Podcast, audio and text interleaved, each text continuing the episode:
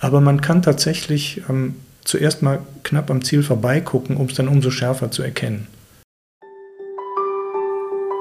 Hörräume. Vorträge und Gespräche aus der Evangelischen Akademie Bad Boll. Regelmäßig veröffentlichen wir hier interessante Vorträge oder Gespräche, die bei uns an der Akademie stattgefunden haben. Herzlich willkommen zu einer neuen Episode unseres Podcasts Hörräume, ein Podcast der Evangelischen Akademie Bad Boll. Heute habe ich zu Gast Andreas Langen. Er ist Fotograf zusammen mit Kai Loges und Andreas Langen und Kai Logas haben eine Ausstellung gemacht, die heißt Nebenan, eine Fotoausstellung, die Nachbarschaften der Lager Auschwitz 1 bis 3 eine Ortserkundung mit Fotografien und Texten.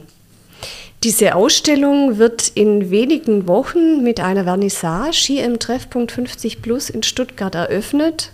Und zwar am Montag, 20. November um 10 Uhr. Wir freuen uns sehr, dass Sie mit dieser Ausstellung, die ja ein ganz, ganz schweres Thema zur Basis hat, zu uns kommen und dass Sie auch die Eröffnungsrede auf der Vernissage zum Anlass der Ausstellung halten und was eigentlich auch ihre Beweggründe waren, Fotografien über die Nachbarschaft von Auschwitz zu machen. Das wäre jetzt gleich meine erste Frage. Die Nachbarschaft von Auschwitz fotografieren, kann man das denn? Das kann man. Das ist sogar ganz einfach, weil Nachbarschaften sind dreidimensionale Angelegenheiten. Da stehen Häuser rum, da ist eine Landschaft, da gibt es ein Wetter und das Ganze ist bewohnt von Leuten.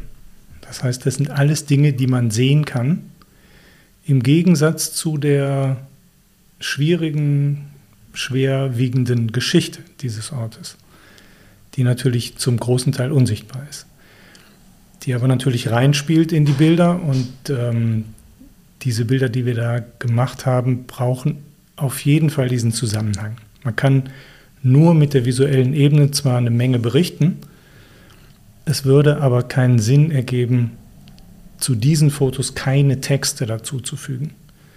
Deswegen ist das, was wir da gemacht haben, eine Recherche in zwei Richtungen. Es gibt diesen visuellen Part, der wichtig ist und in mancher Hinsicht, glaube ich, auch es erleichtert, sich damit zu befassen.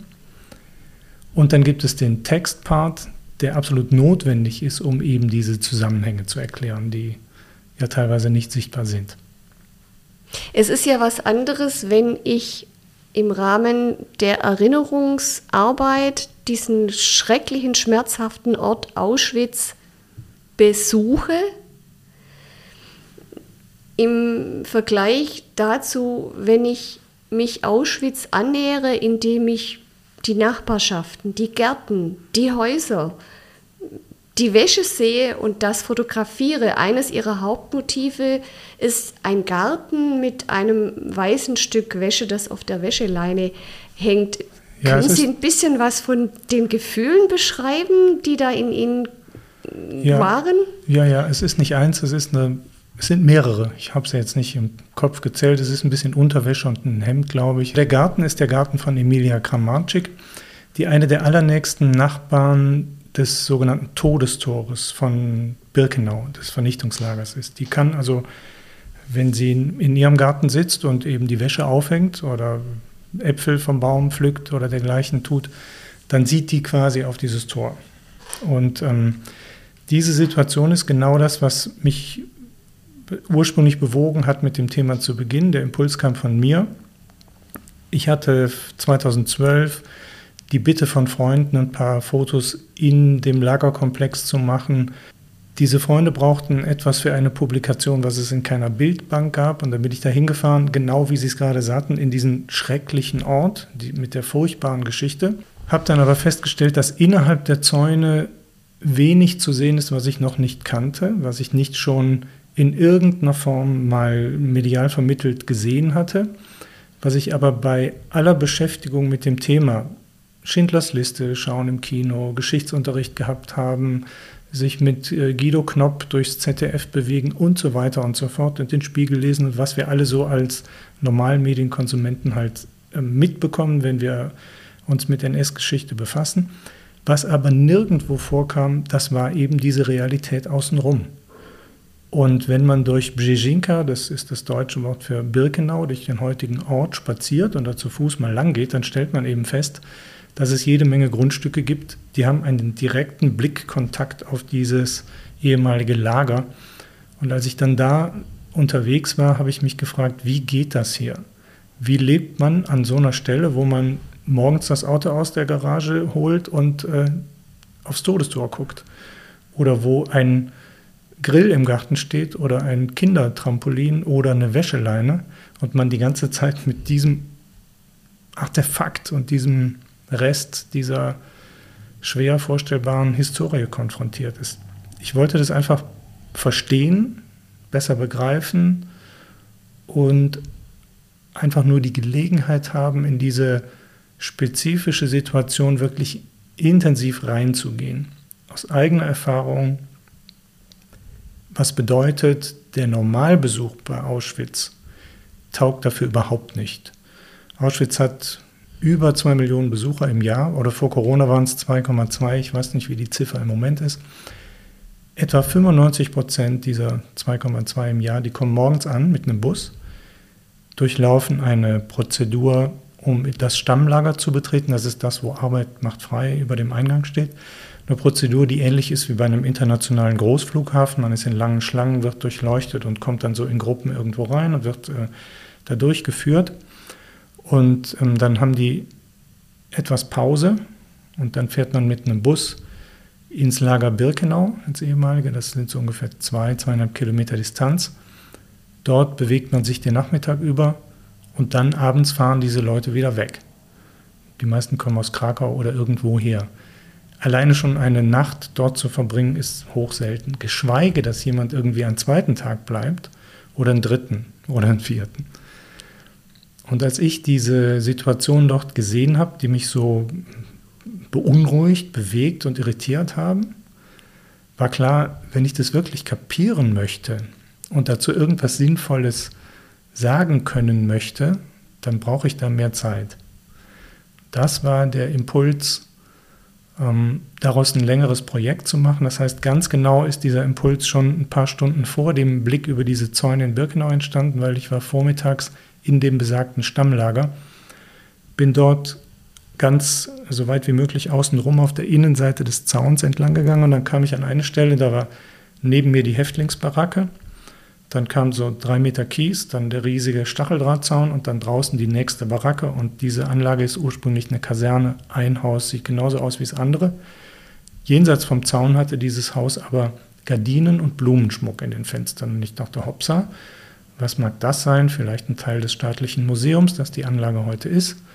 Ging also außen rum, stehe vor dem Haus, da steht in rostender Frakturschrift Kommandantur über dem Eingang, also die Originalschrift der SS-Kommandantur von Auschwitz. Und da geht die Tür auf und jemand kommt raus und bringt seinen Müll in die Mülltonne. Und jemand anders kommt von der Seite und hat so eine Lidl-Tüte in der Hand und bringt die Einkäufe nach Hause und hat so eine Aktentasche über der Schulter. Das ist ein Wohngebäude. Und aus diesem Wohngebäude ist man nicht wie Emilia Gramatschik 500 Meter von irgendwas entfernt, sondern der Luftraum sind höchstens 5 Meter. Da kann man vielleicht eine Wäschespinne hinstellen, maximal. Und dann guckt man durch den Stacheldraht ins ehemalige KZ. Und in dem Moment habe ich wirklich gedacht, kann mich mal bitte jemand kneifen? Das kann doch überhaupt nicht wahr sein, dass hier Leute wohnen in der Kommandantur und jeden Tag durch diese Türe gehen und eben, wie gesagt, ihre Supermarkt-Einkäufe nach Hause tragen oder den Müll rausbringen. Wie geht das hier? Jetzt kann ich kein Polnisch, habe da mit meiner Kamera so rumhantiert. Das war auch außerhalb des Museumsgeländes. Da war so eine kleine unauffällige Türe, so 20 Meter davor und öffentlicher Raum eigentlich. Aber es war klar, die Leute finden das jetzt so mittelmäßig äh, gut, dass ich da irgendwie ihr, naja, ihren Wohnbereich knipse von außen. Ne? Und dann hatte ich den dringenden Wunsch, auch da, ich will da rein. Ich will durch die Fenster von diesem Haus gucken. Ich will wissen, wie der Ausschnitt aussieht aus dem Wohnzimmer von Herrn und Frau XY, die da rüberschauen. Das war auch so eine visuelle Idee, ne? so eine Vorstellung. Also speziell bei der Kommandantur war die Vorstellung zuerst, man macht so eine deutsche konzeptuelle, serielle Fotoarbeit, so wie das die Bechers machen und so wie das viele Kunstfotografen tun, sowas strikt durchdekliniert ist ein äh, Parameter. Man guckt immer von demselben Winkel durch denselben Abstand von den Fenstern und dann verschieben sich sozusagen diese Ausschnitte der Außenwelt dadurch. Ne? Dazu kam es dann nie. Mir ist dann sowas hinterher, als wir dann dort sein konnten, auch viel zu schematisch erschienen. Aber wir konnten nach hm, anderthalb Jahren und nachdem dann so Kontakte gewachsen waren, dieses Haus von innen betreten mit Zustimmung einer Bewohnerin und konnten in deren Wohnung, da habe ich dann aus allen Fenstern raus fotografiert. Ein Bild ist übrig geblieben, das wahrscheinlich auch in der Ausstellung zu sehen sein wird. Da sieht man im Vordergrund so ihr Sofa und dann kommt halt so ein bisschen übrig gebliebener Weihnachtsbaumschmuck an so einer Zimmerpalme und dann kommt so eine Spitzengardine und dann ein Sprossenfenster und es ist alles ganz gemütlich und so ein bisschen altdeutsch und dann guckt man nach draußen und da ist so ein Gebäude, das sieht aus wie so ein Ritterburgenturm aus Holz. Und das ist ein Wachturm. Mhm. Und der, klar, er steht natürlich ja, heute noch. Weil diese, dieses Gebäude ist, wie gesagt, das ist fünf Meter vom Zaun weg. Ich frage jetzt zurück, Kommandantur, ist das das Haus, wo der Kommandant von Auschwitz mit seiner Familie gewohnt hat? Nein, das ist das Haus, in dem er gearbeitet hat. Die okay. Kommandantur ist, der, ist der Verwaltungs, die Verwaltungszentrale. Es gibt diese Wohnung, in der wir waren, und wenn die Frau Theodosia Wolters über den Flur geht und gegenüber die Türe aufmacht, also rückseitig vom Lager, sie selber guckt Richtung Lager und wenn sie vom Lager wegschaut zum Flur, über den Flur geht, dann kommt sie in das frühere Büro von Rudolf Hess.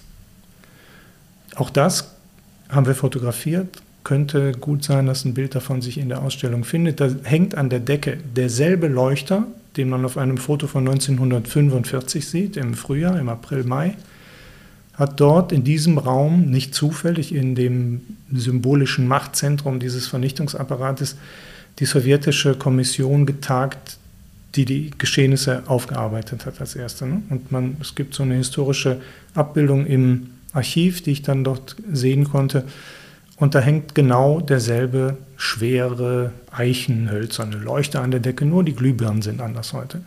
Ansonsten hat der Raum den Originalboden, er hat so eine Verkleidung wie in so einer Wirtsstube, so 1,50 Meter hohes dunkles Holz. Es stehen ein paar Möbel aus der Lagerzeit noch drin. Man sieht noch die Nische vom Handwaschbecken von Höss, der da wahrscheinlich seine Hände in Unschuld wusch. Ähm, das ist alles noch da und zwischendrin stehen so eine Art Ikea-Betten und Handy-Ladestationen und äh, Kaffeeerhitzer und sowas. Weil das heute ein Raum ist, wo die internationalen Wissenschaftler und Volunteers einquartiert sind. Also so Leute von Aktion Sühne, Zeichner oder Historiker, die da arbeiten. Ne? Die schlafen im Büro von Rudolf Höss. Was Sie jetzt beschreiben, diese schlimme, schreckliche Vergangenheit des Holocaust und die Gegenwart, für mich wirkt es so, als ob diese Vergangenheit immer noch brutal präsent ist. Und ich denke, das ist auch dieses Starke dieser Ausstellung, dass sie auf eine realistisch und sensible Art vermitteln können mit dieser Ausstellung, diese Holocaust-Vergangenheit ist nicht abgeschlossen, weil sie vorbei ist, sondern sie ist präsent. So wie dieser Kronleuchter aus dem Büro von Höss noch hier hängt in diesem Haus, aber drumherum Ikea-Möbel stehen und Volunteers in diesem Zimmer wohnen. Und das ist ja auch etwas, was eigentlich fast nicht auszuhalten ist. Das sagen Sie jetzt.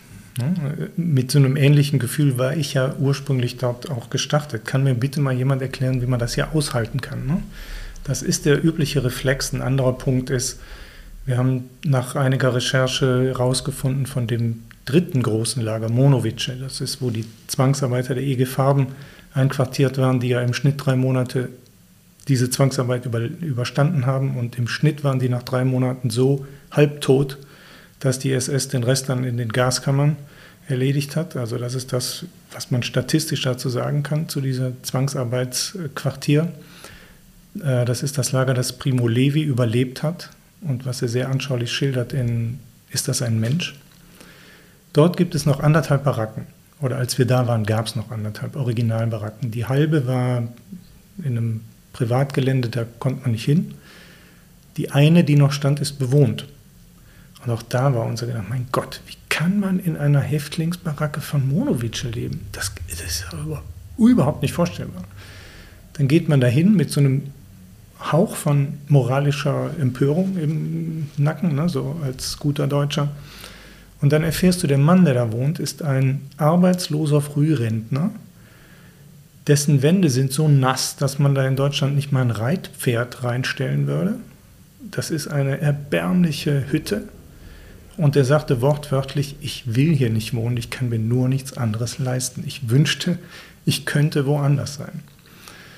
Das ist so ein Beispiel dafür, dass sich die Dinge aus der Nähe total relativieren. Im Fall dieser ähm, Kommandantur war das ähnlich. Ähm, wer ist diese Frau, die da im ersten Stock wohnt und wie hält ihr das aus? Wir haben sie natürlich gefragt, Theodosia, wie machst du das?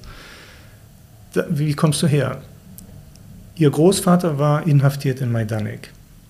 Und man muss keinen Großvater haben, der im KZ war, um als Pole Opfer des Zweiten Weltkriegs zu sein. Das waren nämlich alle, da ja in NS-Sicht Polen Untermenschen waren. Und es gibt einen ähm, deftig formulierten Satz der Ehefrau des Kommandanten, Frau Hedwig Höst, die wörtlich gesagt hat, die Polen sind alle da, damit sie arbeiten bis zum Verrecken. Das ist die rustikale Version von dem, was die SS Vernichtung durch Arbeit nannte und das ist wortwörtlich so gemeint. So, also eine Frau, deren Großvater sogar in Majdanek war und Majdanek überlebt hat, kommt als junge Frau aufgrund einer Annonce in der Zeitung ans Museum, ans staatliche Museum, weil das Museum eine Ausstellungsgestalterin suchte. Sie war Grafikerin und hat dann die Ausstellung gestaltet und hat gesagt, sie hat ihr Leben lang das Gefühl gehabt, sie macht eine sinnvolle Arbeit.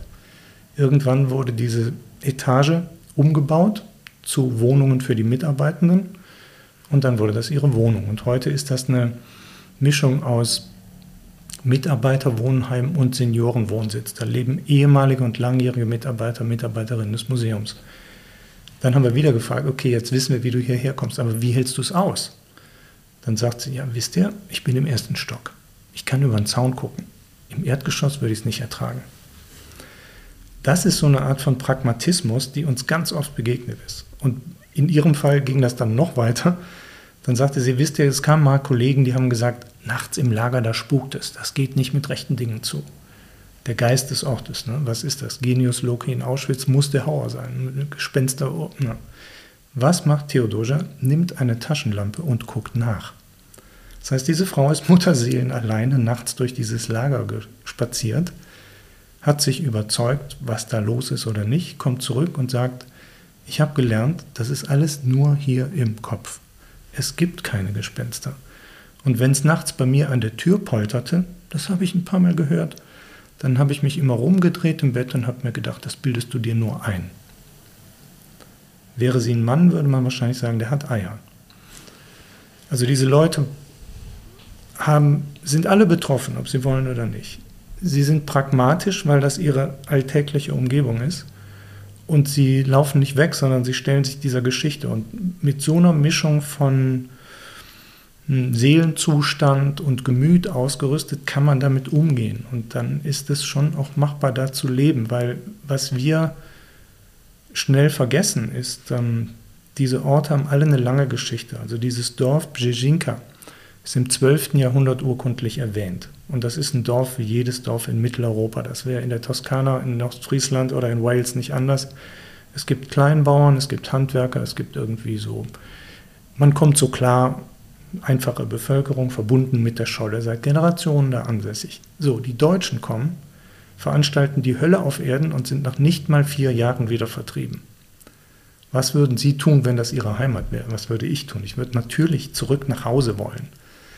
Das heißt, wenn irgendjemand das Recht hat, diese Episode als einen Vogelschiss der Geschichte zu bezeichnen, dann sind das nicht gemeingefährliche deutsche rechtsradikale, tickende Politiker, ähm, wie Herr Gauland, sondern dann sind das die Leute, denen die Deutschen da eben auf ihre Geschichte geschissen haben. Ne? Die können das mit Fug und Recht behaupten und aus deren Perspektive ist es völlig normal, dass die zurückgehen. Wie sie dann damit umgehen, dass sie zu Nachbarn dieses Massakers geworden sind, Das ist eine individuelle Entscheidung. Und darüber möchte ich, kann ich aber natürlich genauso wenig urteilen wie darüber, ob es jetzt pietätlos oder pietätvoll ist, wenn man das Büro des Kommandanten ähm, zum, zur Jugendherberge umfunktioniert. Andreas Langen berichtet uns über die Ausstellung, die er konzipiert hat mit Kai Loges. Nebenan Fotografien über die Nachbarschaften der Lager Auschwitz 1 bis 3. Diese Ortserkundung mit Fotografien und Texten können Sie sehen ab 20. November im Treffpunkt 50 Plus. Das ist im Treffpunkt Rote Bühlplatz in Stuttgart Mitte. Montag, 20.11. um 10 Uhr ist die Vernissage und da wird auch Kai äh, Andreas Langen in die Ausstellung einführen. Wir freuen uns sehr, dass wir diese Ausstellung zusammen mit der Landeszentrale für politische Bildung hier zeigen können. Das ist ja meines Wissens auch Ihr Auftraggeber gewesen. Nein, nicht ganz. Es gibt keinen Auftraggeber. Wenn, dann sind wir das selbst. Also es ist tatsächlich ein klassisches freies Projekt, so wie das in der Fotografie, in der Dokumentarfotografie gar nicht so selten vorkommt. Ähm, wie es entstanden ist, habe ich eben geschildert, dieser Impuls. Dann, wenn du den Impuls umsetzen willst, brauchst du Zeit und Geld. Zeit habe ich mir genommen, Geld hatte ich keins, aber das Geld hat die Verwertungsgesellschaft Bildkunst insofern beigesteuert, als wir ein Stipendium bekamen, zumindest für die Reisen. Also niemand hat die Arbeit bezahlt aber ich musste nicht auch noch die Reisekosten oder wir mussten nicht auch noch die Reisekosten tragen. Das ging über dieses Stipendium und der Rest war dann eine Mischung aus, aus Glück und lange Versuchen. Und die Landeszentrale hat es ermöglicht, eine dieser Ausstellungen, die jetzt unterwegs sind, ähm, zu produzieren und die unter ihre Fittiche genommen. Und die ist eben verfügbar. Also da kann man sich melden bei der Landeszentrale und kann sagen als Institution, ich bin der und der Geschichtsverein oder die und die Institution und ich hätte das gerne. Und dann kann man das in der Regel auch vollkommen unkompliziert äh, ausleihen. Und das ist ja auch gut, dass die Ausstellung so auch einer breiten Öffentlichkeit zugänglich gemacht wird im Rahmen von Erinnerungsarbeit für verschiedenste Altersgruppen und Zielgruppen. Ich möchte noch mal zurückgehen an die Orte, die Häuser, die Leute, die Sie fotografiert und kennengelernt haben. Ganz wichtig ist ja auch, dass immer eine Textpassage zu den Fotos gehängt wird, die die Fotos auch kommentieren.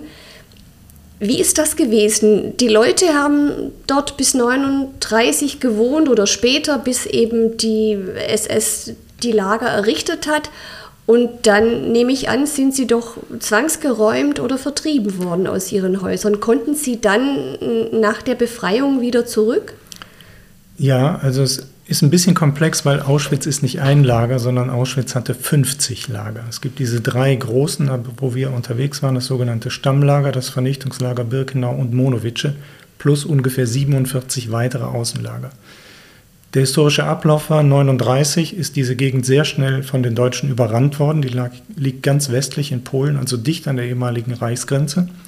In den ersten Tagen war Brzezinka schon bombardiert und Auschwitz der Bahnknotenpunkt. Nach ein paar Tagen waren die Deutschen da, haben das eingenommen und haben dann zunächst dieses sogenannte Stammlager errichtet. Das heißt, die haben eine vorhandene Kaserne einfach nur erweitert und in die Kaserne politische Gefangene gesperrt in erster Linie polnische Bevölkerung. Das hatte noch nichts mit dem Holocaust zu tun. Dann gab es die Wannsee-Konferenz mit dem Beschluss, alle Juden der Welt von der Erdoberfläche zu vertilgen, möglichst spurlos. Wie macht man das? Man baut große Lager mit großen Vernichtungsanlagen, mit Gaskammern und Riesenkrematorien. Das war Birkenau. Dieser Entschluss wurde im Frühjahr 41 umgesetzt. Adolf Eichmann ist persönlich dahin gefahren, hat mit Rudolf Höss das Gelände inspiziert und dann haben die gesagt, so hier machen wir das. Dann hat die SS das Interessengebiet Auschwitz deklariert, 50 Quadratkilometer rings um diese Städte rum, inklusive Stammlager. Und zu Führers Geburtstag um den 20. April 41 ist diese Gegend entvölkert worden. Die SS ging rum, hat den Leuten die Knarre an den Kopf gehalten die Bewohner von sieben oder acht Dörfern, ca. 9000 Menschen, hatten zwischen 15 Minuten und einmal über Nacht, um zu verschwinden. Wer sich geweigert hätte, wäre auf der Stelle erschossen worden. Übrigens, der Gewinner des letztjährigen Festivals von Cannes, Zone of Interest, ist ein Spielfilm, der genau das thematisiert. Ne? Zone of Interest ist Deutsch für Interessen, äh, ist Englisch für Interessengebiet. In diesem Interessengebiet, in diesen 50 Quadratkilometern, gab es praktisch keine Nachbarn.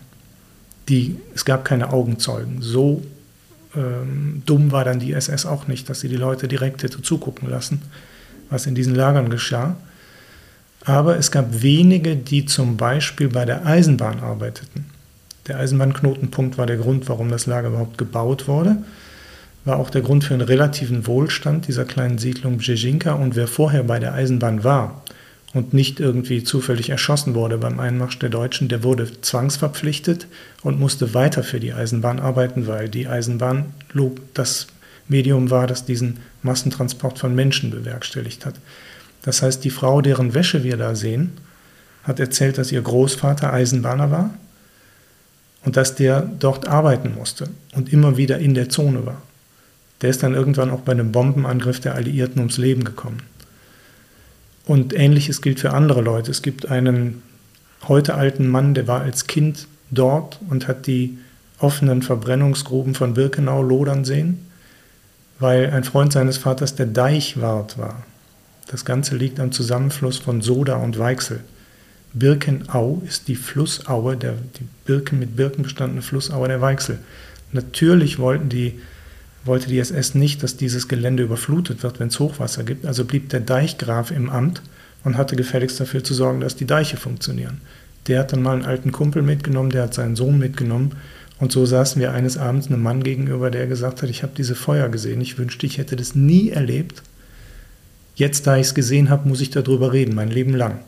Und hinter ihm saß die Enkelin auf dem Sofa und hörte zu. Und neben ihm war so eine kleine, völlig zerrupfte Handbibliothek über den Holocaust, wo man sehen kann, der hat sein Leben lang damit gearbeitet, sozusagen mental und sich damit befasst. In dieser Weise gibt es dann eben doch Geschichten von Leuten, die es mitbekommen haben, aber eine unmittelbare Nachbarschaft hat es während des Holocaust da eigentlich nicht gegeben. So, und Ihre Frage war, wie war es danach? Dann war es schwierig. Die Verwaltungen wollten ursprünglich nicht, dass die Dörfer direkt wieder errichtet werden. Für Bjejinka war es nicht vorgesehen. Aber wie ich eben versucht habe zu schildern, die Bauern, die bäuerliche Bevölkerung, die wollten natürlich auf die Scholle zurück. Äh, in Bjejinka gab es aber kein Dorf mehr. Bis auf fünf Betongebäude aus der Ortsmitte war alles abgerissen und an der Stelle stand ein großes, ähm, eine große SS-Kaserne. Die einzige Möglichkeit, die alten Grundstücke wiederzuerkennen, waren die großen Bäume, manchmal die Vogelhäuschen im Baum, anhand derer die Leute erkannt haben, ah, das, dieses bunte Haus hat Opa Julian mal gebaut, das Vogelhäuschen da, das hängt noch. Also hat hier unser Haus gestanden. Dann haben die dieses Gelände quasi besetzt und haben in so einem mehr oder weniger organisierten Prozess das Baumaterial sich besorgt. Und auch da war wieder der Punkt, das Land war vollkommen zerstört. Die Deutschen haben ja verbrannte Erde zurückgelassen. Es gab nichts zu essen, nichts zu beißen, nichts zu bauen. Aber da steht ein riesen Lager leer. Was würden sie tun? Ich würde hingehen und mir ein paar Ziegel holen. Und genau das haben die Leute gemacht. Es gab einen Schwarzhandel, den haben einfache Soldaten der Roten Armee betrieben. Es gab administrativ organisierte Prozesse. Ein Teil von Birkenau Bausubstanz ging nach Warschau zum Wiederaufbauen der ebenfalls zerstörten Hauptstadt. Teil ist in den Aufbau von Klöstern gewandert. Ein kleiner Teil ist irgendwie in die Dörfer der Umgebung gegangen. Das heißt, in allen Häusern dieser Dörfer könnten Ziegel stecken, die mal Teil des Vernichtungslagers waren. Und als wir das gehört haben, haben wir entschieden, wir machen eine Serie Porträts dieser Ziegel, Bruchziegel, die da zu Tausenden überall rumliegen. Das ist ja ein millionenfaches Objekt, so ein Ziegel liegt da überall rum. Wo auch immer man gräbt, stößt man auf solche Ziegel da in der Gegend und stellen damit die Frage nach eben Geist, Materie, Energie, was heißt das jetzt, ne? wenn ein solcher Ziegel in der Wand ist? Oder was heißt die Potentialität, dass er in der Wand sein könnte? Für mich, für dich könntest du in, viele Leute sagen, oh, ich könnte in so einem Haus nicht wohnen. Den Satz habe ich dort nie gehört. Wobei ich einschränkend sagen muss, wir konnten auch nur mit den Leuten reden, die mit uns reden wollten. Also jede Untersuchung, egal wie gründlich sie ist, hat blinde Flecken. Ich hab, wir haben nicht die Wahrheit gepachtet. Ähm, diejenigen, die es nicht ausgehalten haben, die vielleicht die Empfindung hatten, das ist zu schrecklich hier, ich muss weg.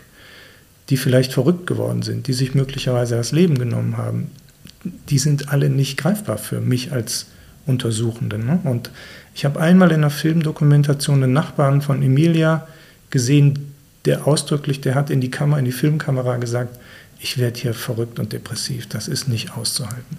Dann haben wir versucht, diesen Mann ausfindig zu machen und es ist nicht gelungen. Also selbst unserer in Brzezina gebürtigen Übersetzerin, die das Dorf kennt, äh, seit sie auf der Welt ist, die hat den Mann nicht gefunden. So, das heißt, die Bereitschaft der Leute mit uns ihre Erfahrungen zu teilen, ist immer nur die Bereitschaft derjenigen, die das auch teilen möchten. Wir, niemand hat das Gesamtbild und wir wissen nicht, ob es nicht auch unter der polnischen Nachkriegsbevölkerung in irgendeiner Art und Weise Opfer dieses Geschehens gibt, die man nicht quantifizieren kann, die man nicht erfassen kann, weil wir nicht wissen, was da an, an sozialen, an individuellen, psychischen, seelischen Folgen und so weiter sich möglicherweise ereignet hat. Aber Leute wie Emilia, deren Großvater eben beim Bombenangriff ums Leben kam und sie hat dann erzählt, identifiziert worden konnte er nur noch anhand von einem Ring an einem Finger von dem Rest seiner Hand. Da weiß man dann, dass sowas an der Familie nicht spurlos vorbeigeht. Ein Aspekt, den wir im Vorfeld auch angesprochen haben, ist der, diese Ausstellung ist ganz wichtig für Erinnerungsarbeit, auch für sehr schmerzliche Prozesse, ist es möglich, dass auch Menschen, jüdische Menschen, die dort Angehörige verloren haben in Auschwitz oder überhaupt Menschen aus der jüdischen Community in ihre Ausstellung kommen? Ist nicht nur möglich, sondern passiert. Eine der vorigen Stationen von diesem Material hier war die ähm, alte Synagoge in Horb. Und da gab es eine jüdische Besuchergruppe. Wir waren nicht da an dem Tag. Aber äh, uns wurde es dann berichtet, dass die da reinkamen und zunächst mal sehr skeptisch waren. Das haben wir von jüdischer Seite einige Male erlebt. Der Tenor ist dann immer, wieso guckt ihr auf diesen Nebenschauplatz der Nachbarschaft, wenn doch im Lager das eigentlich große Ding stattgefunden hat, das viel, viel größere, schlimmere Verbrechen. Und ähm, diese Besucher in Horb haben sich das dann aber trotz ihrer anfänglichen Skepsis angeschaut und kamen wohl am Schluss wieder raus und haben gesagt, das sollte man eigentlich mal in Israel zeigen. Das heißt, wir nutzen schon diese, diese, diesen Umweg der Perspektive natürlich auch, um über die Gesamtthematik Holocaust oder NS oder Totalitarismus und Gewalt nachzudenken oder dazu Impulse zu geben. Aber man kann tatsächlich ähm, zuerst mal knapp am Ziel vorbeigucken, um es dann umso schärfer zu erkennen. Das passiert in der Ausstellung visuell gar nicht. Es gibt kein einziges Bild, was irgendwie schrecklich und problematisch oder traumatisierend wirken könnte. Die Bilder sind alle harmlos.